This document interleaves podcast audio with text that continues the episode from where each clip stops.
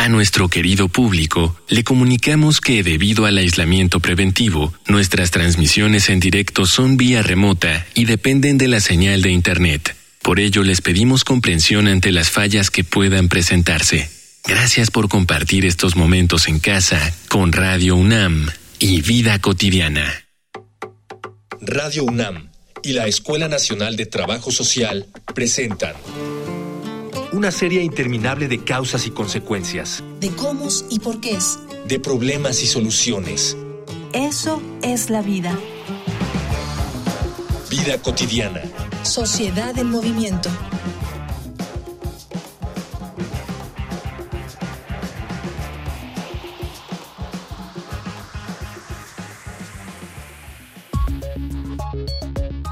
Una señal de que estamos acostumbrados a la injusticia, al maltrato y la vejación es la normalidad con la que vemos situaciones que, bien miradas, no deberían ocurrir dentro de una sociedad bien organizada. Miremos, por ejemplo, al trabajo infantil. Si vemos un niño en la calle que vende fruta al mismo tiempo que intenta hacer su tarea, lo consideraremos un ejemplo a seguir, una celebridad del esfuerzo. Ese es el cuento que la meritocracia nos quiere hacer creer. El trabajo y el esfuerzo sobrepasan condiciones como la desigualdad, la falta de oportunidades y la discriminación. No importa cuánto tiempo lleve ocurriendo el fenómeno, no debe ser normal ni bien visto, ni romantizado el hecho de que un niño deba trabajar para sostener sus estudios o su propia vida. Es necesario que una instancia resuelva y regule estas situaciones. Hoy, en Vida Cotidiana, Sociedad en Movimiento, hablaremos sobre el Día Mundial contra el Trabajo Infantil con el doctor Akatsin Espinosa Müller, arquitecto por la UNAM, maestro y doctor en Antropología Social por la Escuela Nacional de Antropología e Historia, profesor de tiempo completo de la Facultad de Arquitectura de la UNAM y autor del libro Referentes Teóricos para la Inclusión Urbana. Dialogar para actuar, actuar para resolver.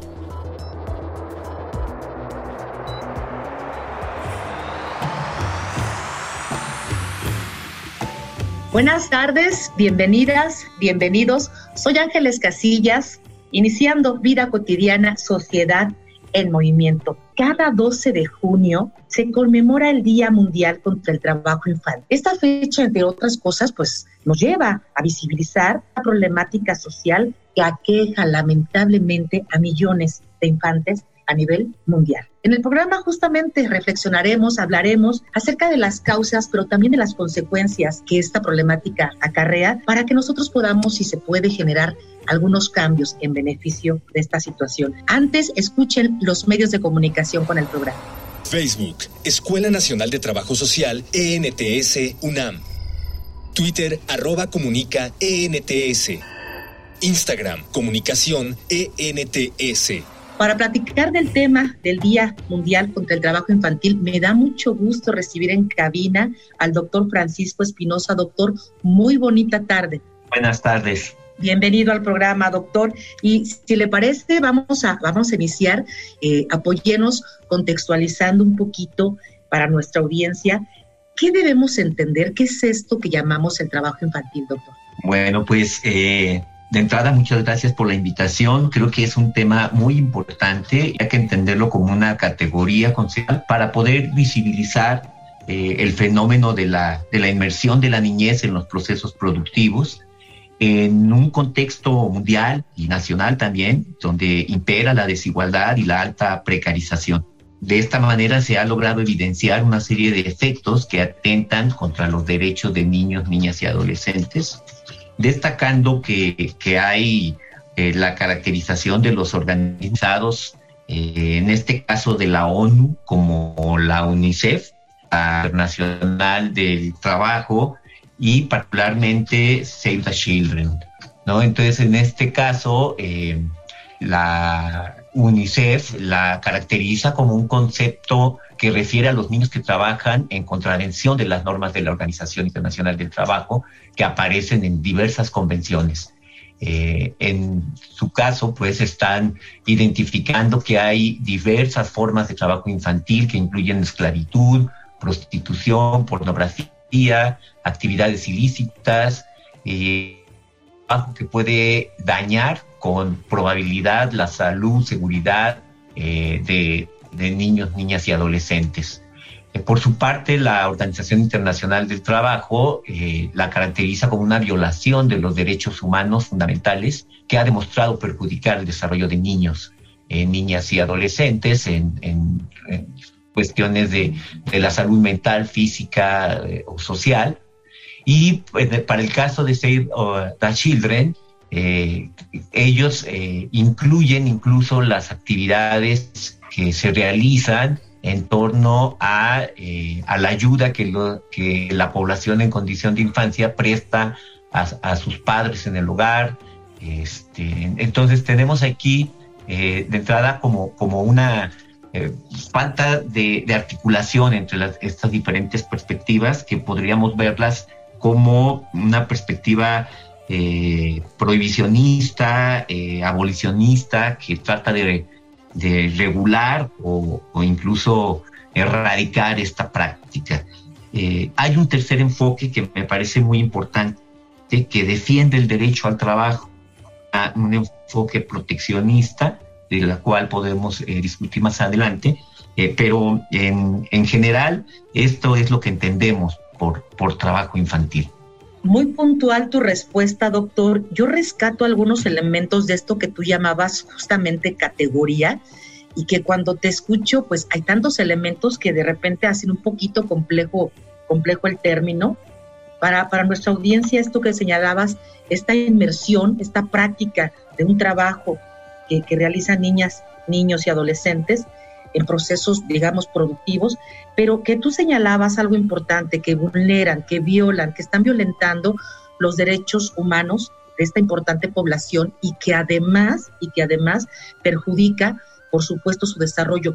Quiero regresar con lo último que nos compartiste acerca de esto que tú señalas del derecho al trabajo. Doctor, hay actividades donde los infantes y las, y las niñas y los niños puedan colaborar económicamente en apoyo a la familia y se consideren legales? Bueno, la, realidad es de que estas prácticas se dan independientemente de, los marcos normativos, eh, de estos convenios internacionales que han derivado en todo un, marco eh, de, leyes que ya eh, existen en nuestro país y se aplican, independientemente de esto se llevan a cabo. Y esto tiene que ver eh, quizás con, un planteamiento que hace eh, un investigador de nuestra universidad, Víctor Manuel Durán, que plantea que hay una seria contradicción entre esta condición de igualdad que establecen nuestras leyes eh, con la desigualdad real. Entonces, textos tan precarizados, tan desiguales, estas prácticas inevitablemente persisten, inevitablemente se, siguen realizando y muchas veces en detrimento del conjunto de derechos que protegen a la población en condición de infancia. Eh, y también es cierto que eh, el trabajo infantil es una actividad que eh, se da en la historia de la humanidad, en los diferentes contextos sociohistóricos.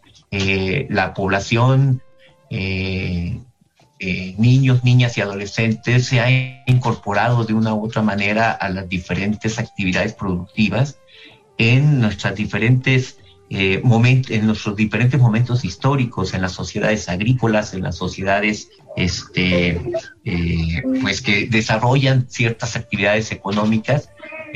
la, la, población infante siempre ha colaborado.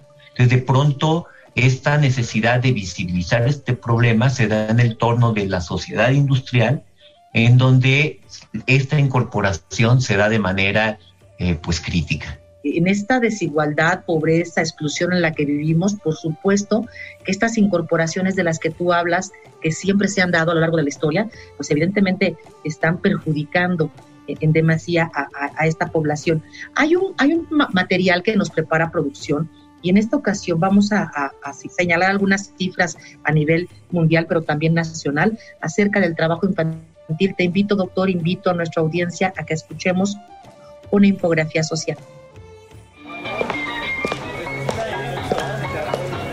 Infografía social. En 2002, la Organización Internacional del Trabajo declaró el 12 de junio como el Día Mundial contra el Trabajo Infantil con la finalidad de llamar la atención hacia este problema mundial y encontrar formas de erradicarlo. Se considera trabajo infantil a toda actividad económica o estrategia de supervivencia, sea remunerada o no, realizada por niños y niñas menores de 18 años. La Asamblea General de las Naciones Unidas ha adoptado por unanimidad que 2021 sea declarado el Año Internacional para la Eliminación del Trabajo Infantil y ha pedido a la Organización Internacional del Trabajo que asuma el liderazgo de la implementación. Sin embargo, se estima que en el mundo ya hay 152 millones de niños en situación de trabajo infantil, de los cuales 72 millones realizan trabajos peligrosos. La principal actividad para la cual los niños son explotados es la agricultura, del 71% de la población, entre la cual también debemos contar la pesca, la silvicultura, la cría de ganado y la acuicultura, sin olvidar que una buena parte de esta población trabaja en el sector industrial, incluida la minería. Las regiones de África, Asia y el Pacífico juntas alcanzan la cifra de casi 9 de cada 10 niños en situación de trabajo infantil en todo el mundo. La población restante se divide entre América, Europa y Asia Central y los estados árabes en ese orden.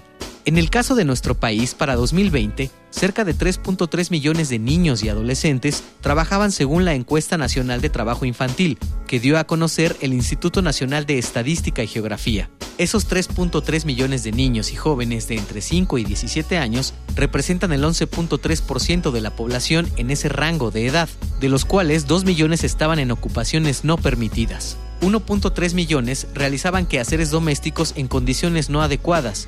Además de 700.000 niños de entre 5 y 14 años trabajaban en actividades peligrosas. A nivel nacional, el trabajo infantil se distribuye principalmente en Oaxaca, Puebla y Chiapas, mientras que Nuevo León, la Ciudad de México y Baja California son las entidades con el menor porcentaje de trabajo infantil. Ya regresamos de estos, de estos datos duros con relación al tema que estamos abordando el día. Está con nosotros enlazado de manera virtual el doctor Francisco Espinosa. Y doctor, este, un poquito para contextualizar cómo estamos nosotros, cómo está México en particular. Digo, es un poquito complejo porque hay realidades distintas en, en el ambiente, digamos, rural y también urbano. ¿Cómo es la realidad? ¿Cómo es el panorama del trabajo infantil en México? Bueno, realmente eh, en el último eh, en, el, en el último balance anual de la Redim, el 2020, se, se plantea un panorama muy, muy complicado, en donde de por sí existe una grave situación sobre el trabajo infantil. Eh, se estima que más de 3 millones de niñas, niños, adolescentes eh, ya se encontraban antes de, estas, de esta condición de pandemia en condición de, trabajo infantil y se espera que estos números eh, pues eh, se, se, vean todavía, se muestren de manera más, más severa. y sobre todo porque una gran cantidad de, de esta población está dejando de asistir a la escuela por diversas razones eh, y muchos de ellos se han tenido que incorporar a, condiciones laborales muy complicadas eh, con, con, pues con repercusiones que, no se logran todavía dimensionar. Entonces, el panorama me parece que, eh, dado también las condiciones de desigualdad que impera, como bien planteas, de diferente manera en los contextos urbanos, en los contextos rurales, eh, sí se ve que, se vislumbra una, severa crisis, eh, porque eh, generalmente la, la inmersión de, la población en, en condiciones laborales tienen que ver con las mismas condiciones en las que, se, en las que viven sus familias y sus contextos. Entonces el panorama no es para nada alentador en, esta, en este panorama que tú bien señalas y que nos transmites de una manera muy sensible, que es muy complejo, que no es alentador, ah, hay algunos estudios, doctor, que, demuestren que en, estos contextos diferenciados, ¿no? Del campo de la ciudad, se den diferentes formas de, trabajo infantil. Y por aquí apunta, eh, creo que el, enfoque eh, que le llamamos o que se le ha llamado proteccionista, eh, yo quiero decir que, este enfoque surge ya desde hace varias días la primera manifestación de este enfoque que, que reivindica el TIL, diferenciándolo de la explotación laboral infantil que son dos, dos, digamos, dos conceptos que, que por ahí eh, se contraponen. Y en esta concepción de, generar o de concebir de que todo trabajo infantil eh, eh, atenta contra los derechos de la población en condición, eh, de pronto se, se, convierte en un discurso hegemónico que, que no logra transversalizar los derechos de la niñez. En este caso, en 1978, en, en, en, Perú, hay una organización llamada MANTOC, Movimiento de Adolescentes y Niños Trabajadores, Hijos de Obreros Cristianos, que eh, reivindican el, el, trabajo infantil a partir de tres postulados muy, muy interesantes. Eh, uno de ellos es el, derecho al trabajo, eh, lo cual ellos conciben como un derecho humano que no debe eh, excluirse a la población, a niños, niñas y adolescentes de, del acceso a este derecho. También ellos plantean que el trabajo infantil, diferenciándolo de la explotación laboral infantil, puede tener un carácter, en este sentido, desde, este contexto, hay que hacer una diferenciación de, nuestras sociedades para poder eh, digamos, trastocar o, romper con esta práctica de, de, explotación laboral infantil o de trabajo infantil como estrategia de subsistencia y visibilizarla como un planteamiento que fortalezca estos otros aspectos que, eh, que el trabajo ofrece, ¿no? Entonces, eh, esto yo creo que, que es muy importante eh, traerlo a la luz de, esta discusión en este día, ¿no? Para poder eh, seguir discutiendo, diferenciando trabajo infantil en estas posibilidades con la explotación laboral. Qué interesante esta experiencia, texto de, de Perú, ¿no? Y a diferenciarlo, ¿no? También considerarlo como, como un proceso que puede ser, ya lo decías tú, doctor, formativo y socializador. Lamentablemente, eh, tú lo señalabas, las condiciones económicas de nuestro país, pues apuntan más a, la segunda, digamos, postura, a esa que tememos, a esa que sí estamos identificando una, una explotación de las y los niños, los, las y los adolescentes, con relación a su participación en el, en el trabajo. Y algo que me preocupa muchísimo son estas formas de trabajo infantil que tú señalabas al principio, porque no necesariamente tiene que ver con una actividad como las que estamos acostumbrados o visibilizamos en alguna, en alguna eh, ciudad, en algún, este, ¿cómo se llama? Cruce peatonal, etcétera, etcétera. Son otras prácticas que vulneran, que están de alguna manera, pues, eh, devastando eh, eh, física y emocionalmente a nuestra población. Eso es, creo que, alguno de los, de los aspectos más, más lamentables. Desde tu experiencia, doctor, ¿qué opinión te merece esta, postura de esta, de esta organización en Perú? Sí se puede, en nuestro contexto, hablar de un trabajo eh, diferenciado, un trabajo que pueda extenderse a procesos formativos.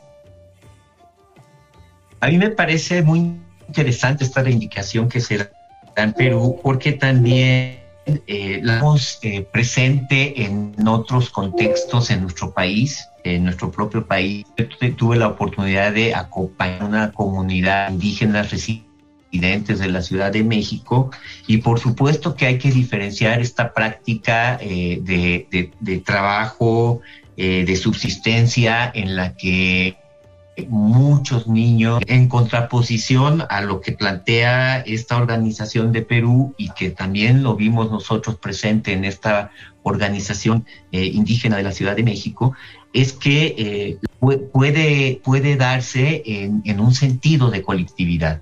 Eh, en concreto, hay que plantear que no todo trabajo es formativo ni adecuado para ser desarrollado por la población infantil porque atenta contra el conjunto de sus derechos. ¿no? Y de la misma manera, todo tipo de explotación, ya sea infantil o referida a cualquier otro sector poblacional, constituye una violación fragante de la dignidad muy, muy clara tu, tu, postura, doctor. Vámonos a la parte, digamos, propositiva, vámonos a estos eh, grupos apoyan, que ayudan, como tú lo señalabas, se requiere de todo un escenario, una estrategia distinta, ¿no? Para que se puedan dar las bases para poderlo considerar así. Vamos a testimonios de organizaciones civiles que ayudan a niñas y niños que están en situación de trabajo infantil. Vamos a Voces en Movimiento. Voces. Voces en movimiento. Hola, buenas tardes. Soy Patricia Supensa, directora general de Étnica. Somos una institución de asistencia privada que desde hace 31 años buscamos defender y promover los derechos de niñas, niños y adolescentes en situación de calle. Y nosotros la situación de calle lo entendemos desde dos perspectivas. Niñas, niñas y adolescentes y jóvenes que viven en el espacio público, generalmente con sus familias, y niñas, niños y adolescentes que trabajan en las calles de la Ciudad de México. Nosotros tenemos un programa específico que se llama Disminución de la Participación Laboral de Niñas, Niños y Adolescentes en espacios públicos de la Ciudad de México y lo que buscamos a través de este programa es que la condición de calle, que logren en algún momento salir de esto a través del incremento de la trayectoria escolar que nosotros brindamos con distintas estrategias y el fortalecimiento del pensamiento crítico. Para nosotros la calle no es un lugar ni para vivir ni para trabajar. ¿Por qué? Porque representa riesgos importantes en la vida de niños y niñas y donde ellos no pueden, por las condiciones en las que viven, asumirse como sujetos de derechos en donde puedan ejercer dignamente cada uno de sus derechos hablar un poco del estigma que también se tiene hacia las familias de los niños y de las niñas que están trabajando en el espacio público, en donde en muchas ocasiones se cree que hay un tema de explotación laboral.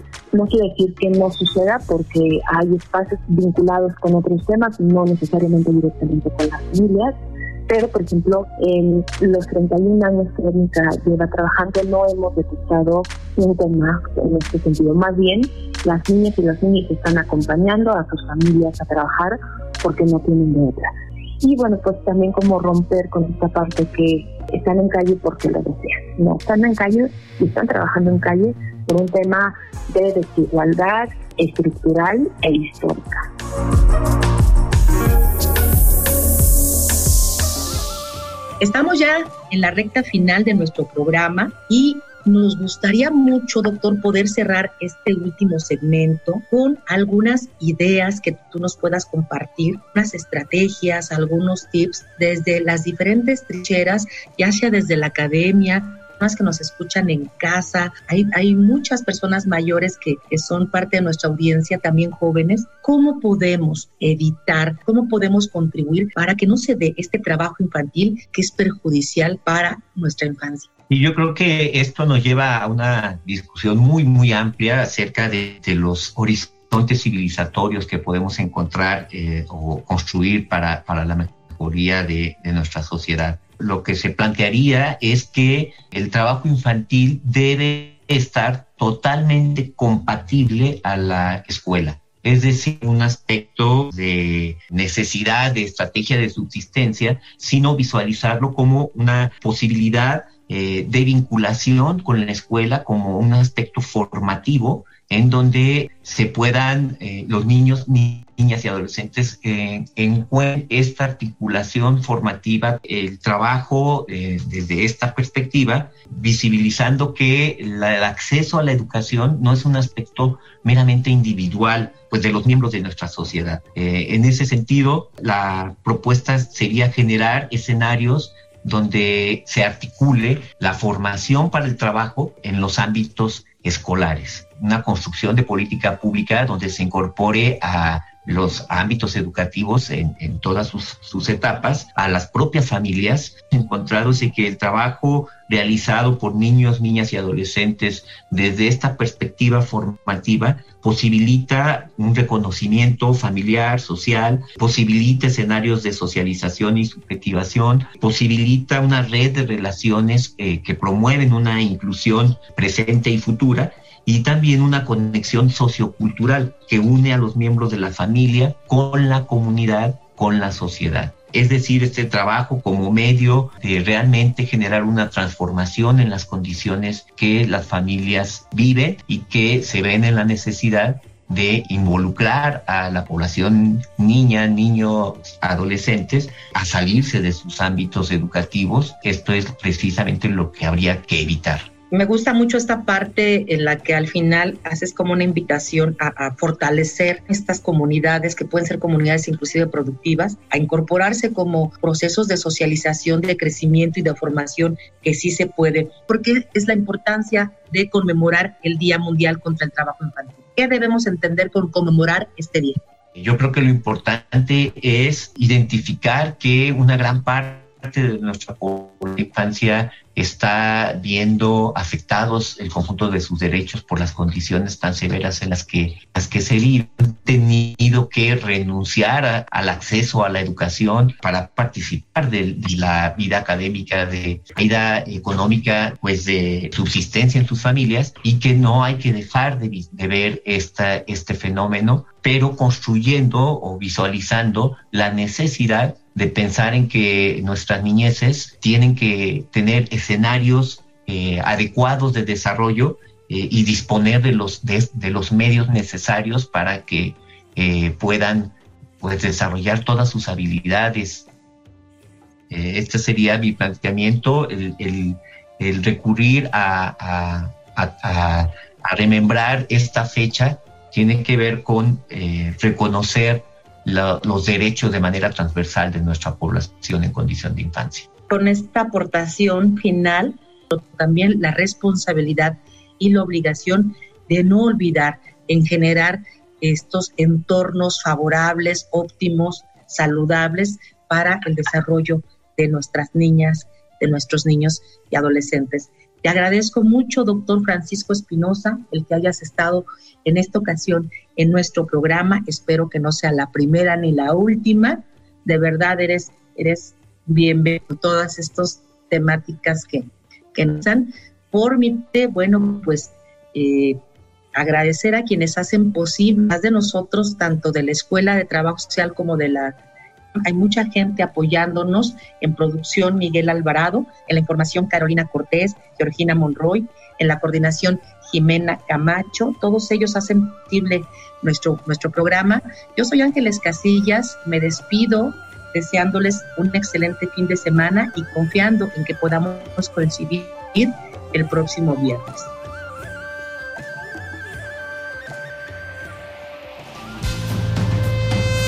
Vida Cotidiana es una coproducción entre Radio UNAM y la Escuela Nacional de Trabajo Social.